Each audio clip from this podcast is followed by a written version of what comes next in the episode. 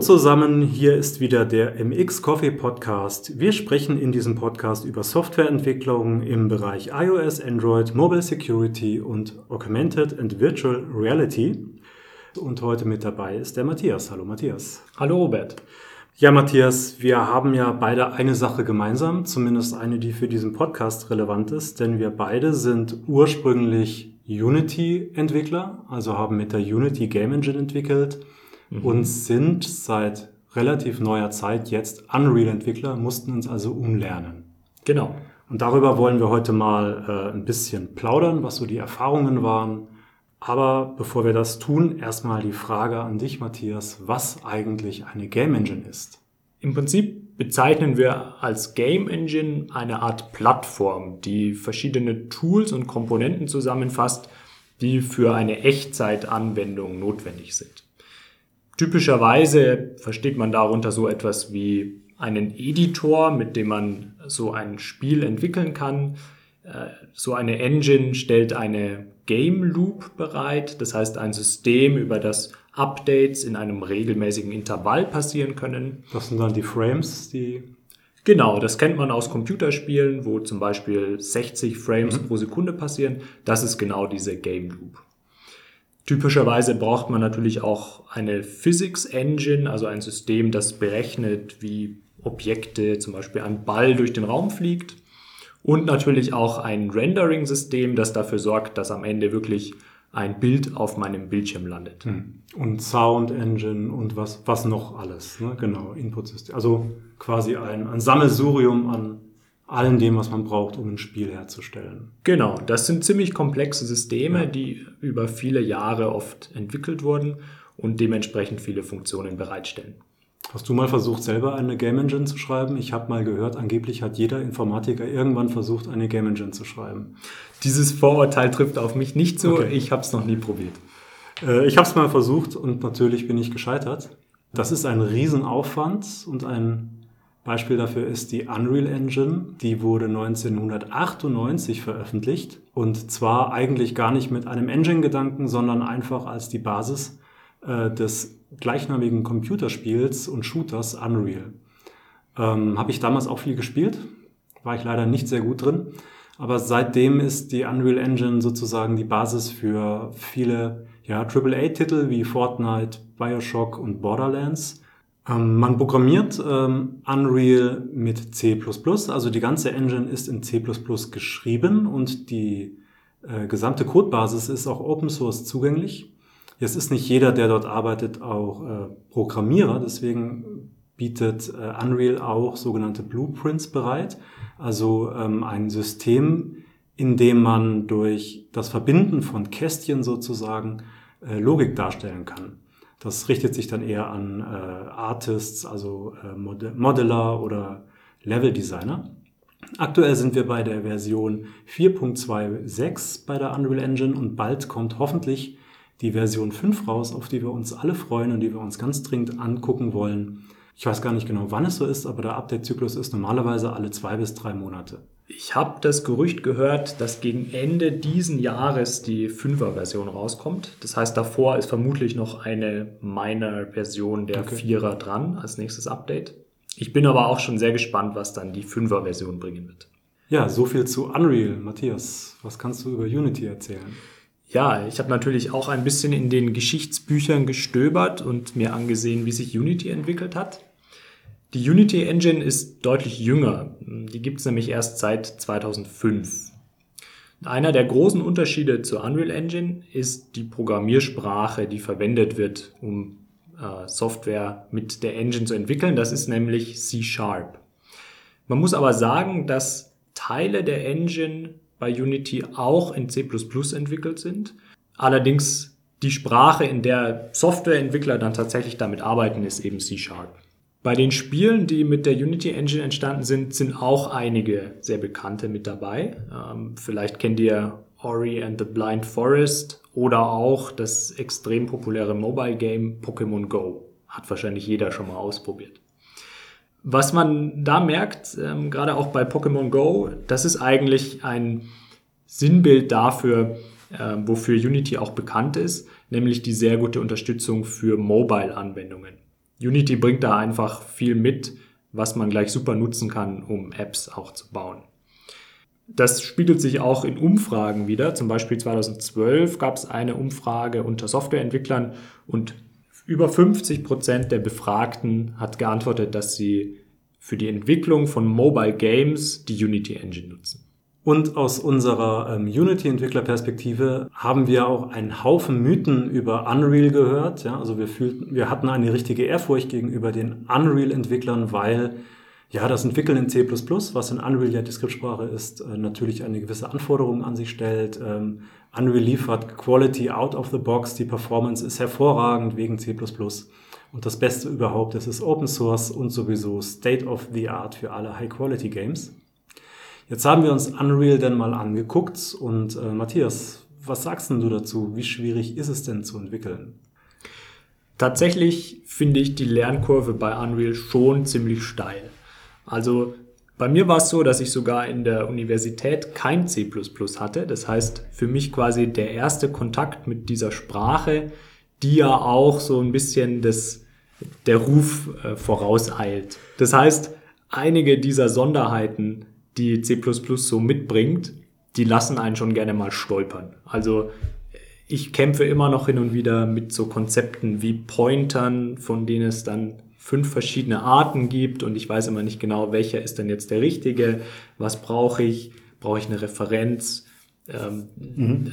Das sind, glaube ich, Erfahrungswerte, die erst mit der Zeit kommen, wenn man sich einfach länger damit beschäftigt. Wie war es denn bei dir, Robert? Hast du das ähnlich empfunden? Ja, also mit den Pointern kannte ich mich noch aus wegen der Universität. Das war meine erste Programmiersprache dort. Aber was ich schon sehr, sehr, sehr schwierig finde, ist ähm, Unreal, das ist ja kein normales C++. Ja, sondern bei Unreal äh, ist ja nochmal eine Build-Tool-Chain dahinter. Die äh, Unreal Build-Tool heißt das, glaube ich. Und äh, da passiert so unglaublich viel Magie und da sind auch äh, Präprozessor-Makros drin ohne Ende, die jeweils eine bestimmte Bedeutung haben. Also ich fand es auch sehr, sehr schwierig. Mhm. Ähm, was ich aber auf jeden Fall bejahen kann, ist so dieser, dieser Mythos äh, out of the box high quality. Total, ja. Da habe ich schwer gestaunt, als ich einfach mal, also wenn du einfach nur ein Projekt anlegst in, in Unreal ähm, und dieses leere Projekt sieht einfach schon besser aus als alles, was ich bisher in Unity gebaut habe. Ja, dieses ähnliche Gefühl hatte ich auch, ja. Und dann drückt man auch noch auf Play und es kommt Motion Blur dazu. Motion Blur. Genau, man denkt sich, spiele ich hier Crisis oder was ja. ist eigentlich los? Also das war tatsächlich schon ein, ein bisschen ein Wow-Effekt. Da war ich geschockt, ja. ja. Und die Performance, hattest du da den Eindruck, dass sich viel zwischen Unity und Unreal unterscheidet? Ja, schwer zu sagen. Da, weil ich bisher nur äh, Anwendungen gemacht habe, die wirklich auf Desktop-PCs laufen. Ja, und da spielt Performance, also wenn es darum geht, auf dem CPU Performance zu nutzen, ja eh keine Rolle. Dadurch, dass man aber die ganze Zeit auf nativen C++-Datentypen arbeitet, wie Arrays und nicht wie in C-Sharp auf irgendwelchen Collection wie Listen und Maps und so weiter, äh, bin ich ziemlich sicher, dass das einen riesen Einfluss auf die Performance hat. Mhm. Ich bin mir da gar nicht so sicher. Die Unity Engine ist ja auch zu einem guten Teil in C programmiert. Mhm. Ich kann mir vorstellen, dass der Kern der Engines eigentlich sehr ähnlich ist, was die Performance angeht.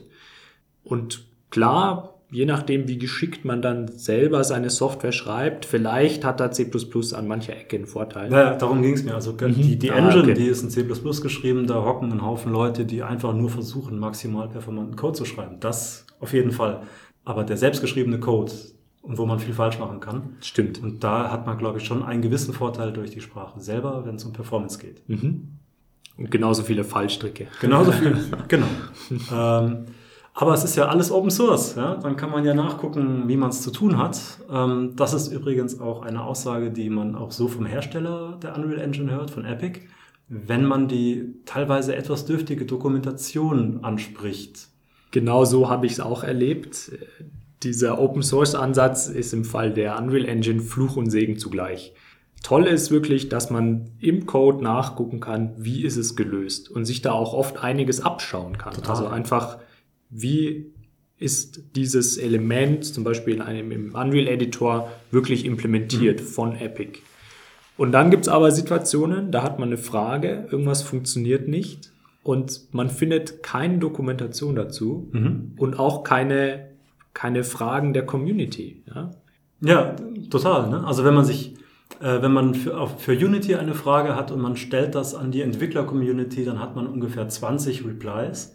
Und bei Unreal ist es irgendwie so, da ist, kein, da ist dann meistens ein Reply drunter, nämlich vom Originalfragensteller, der geschrieben hat, ich habe es gelöst, Punkt.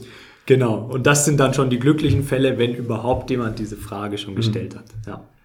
Ähm, aber man kann schon sagen, es ist eigentlich schon die State-of-the-Art Game Engine für High-Quality-Games. Für, zumindest für Studios, die keine eigene Engine haben. Das kann man wahrscheinlich so sagen. Ja, genau.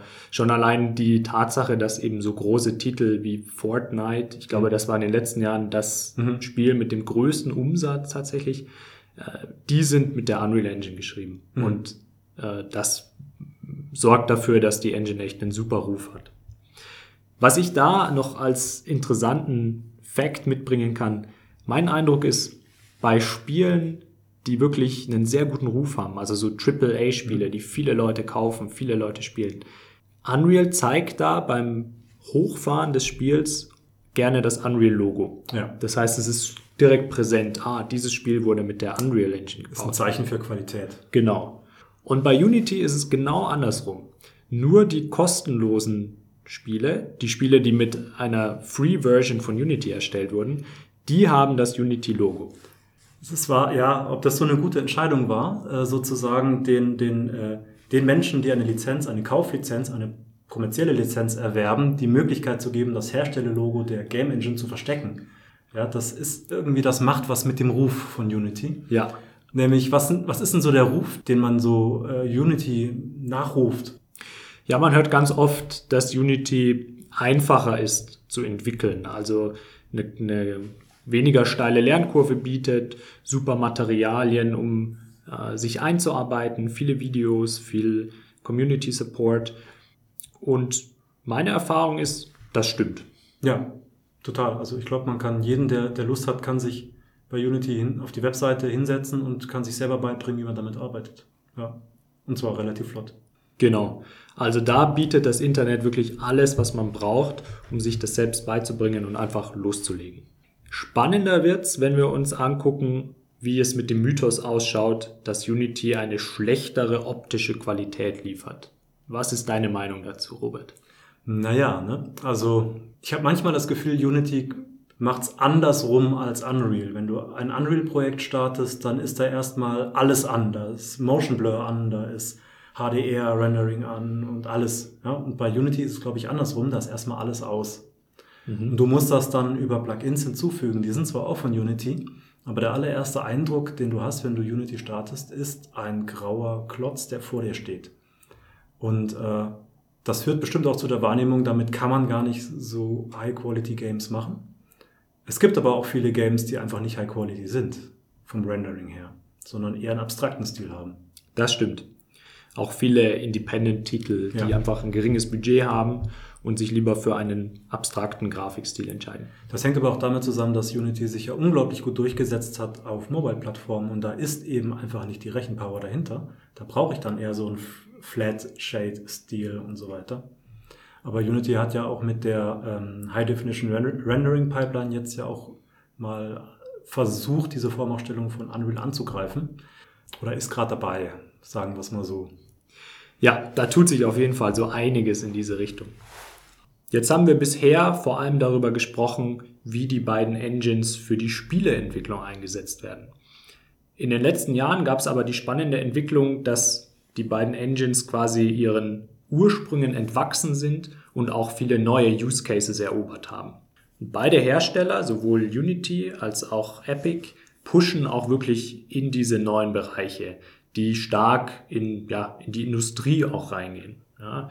Typische Beispiele sind die Automobilindustrie, die die Engines verwendet, um einfach schon früh neue Modelle zu visualisieren, zu diskutieren, auszuprobieren.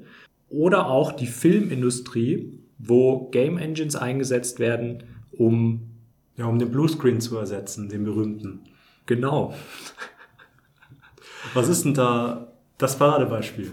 Wenn ich an Unreal denke, dann denke ich sofort an The Mandalorian, diese Serie, die erst vor ein, zwei Jahren mhm. erschienen ist, die ja wirklich richtig eingeschlagen ist und super Kritiken bekommen hat. Hast du die gesehen? Noch nicht. Also ich habe schwer gestaunt, als ich das gelesen habe, dass das eben mit diesem Verfahren gemacht wurde. Also auf äh, hochauflösenden LED-Walls hinter den Darstellern wird eine Unreal-Szene live gerendert und immer genau so gerendert, dass sie aus der Perspektive der Kamera perfekt passt. Und das hat natürlich den genialen Vorteil, dass dieser chrom glänzende Helm dieses Mandalorianers dann auch die Umgebung widerspiegelt.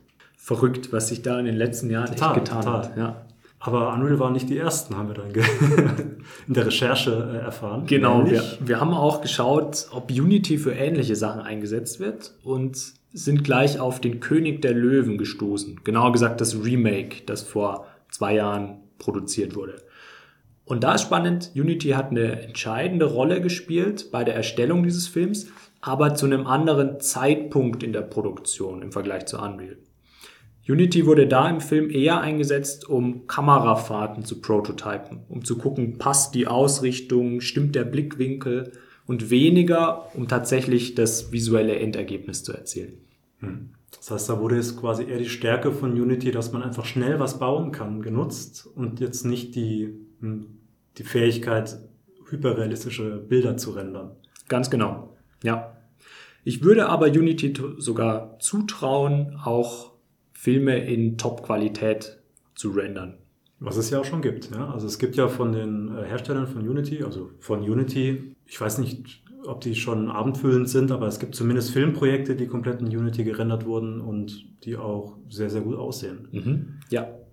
Ja, dann kommen wir jetzt zum Eingemachten und schauen uns mal an, welche Erfahrungen wir beide denn gemacht haben, als wir von Unity auf Unreal gewechselt sind.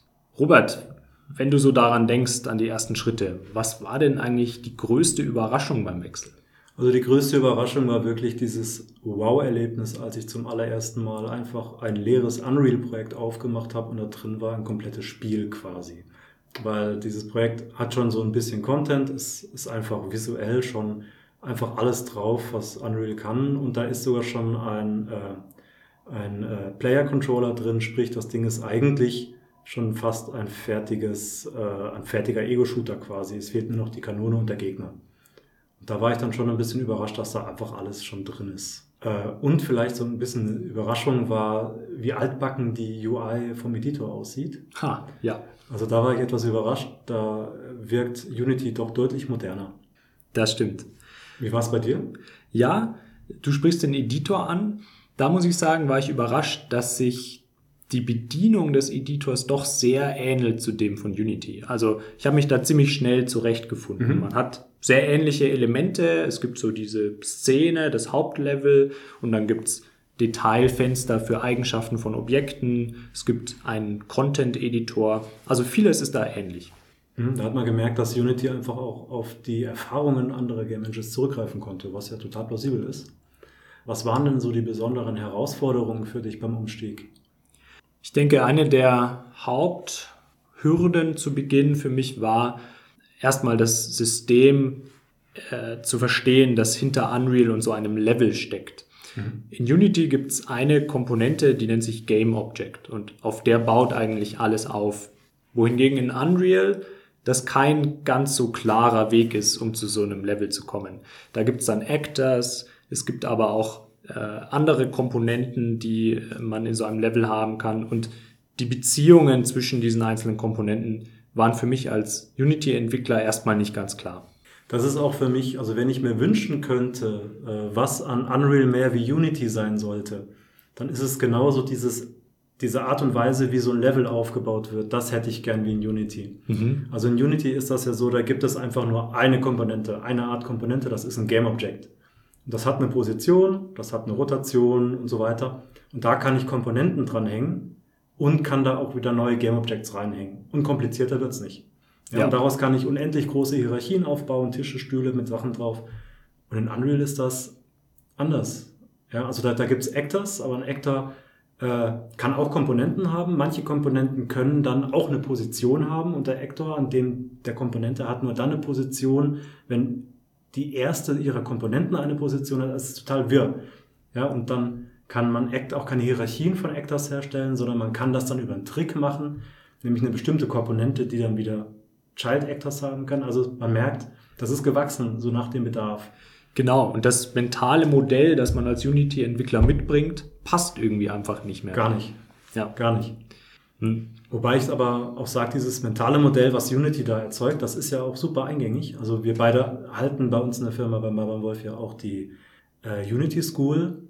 Und dieses ganze Thema Aufbau einer Szene war eine Slide in dieser Schu Schulung. Die war drei Minuten durch und danach war das auch allen klar, wie es geht. Das wäre bei Unreal, glaube ich, anders gewesen. Du hast gerade schon einen Wunsch geäußert. Wenn Unreal mehr wie Unity wäre, dann würdest du dir eben eine einfachere Hierarchie in, mhm. im Level wünschen. Ich glaube, wenn ich einen Wunsch äußern dürfte, dann wäre es das Thema mit der Dokumentation. Mhm. Ich bin es gewohnt, auch zum Beispiel aus der Android-Entwicklung, dass man mit einer einfachen Google-Suche super schnell Ideen bekommt, Lösungen bekommt oder einfach einen Text, der beschreibt, wie es funktioniert und ein kleines Beispiel dazu. Und das wünsche ich mir auch für Unreal. Gäbe es denn auch ähm, etwas, das du bei Unity gerne so hättest wie bei Unreal? Ja, ich glaube, Unity könnte noch mehr pushen, dass viele Sachen out of the box integriert sind oder dass man sie zumindest mit einem einfachen Klick hinzufügen kann.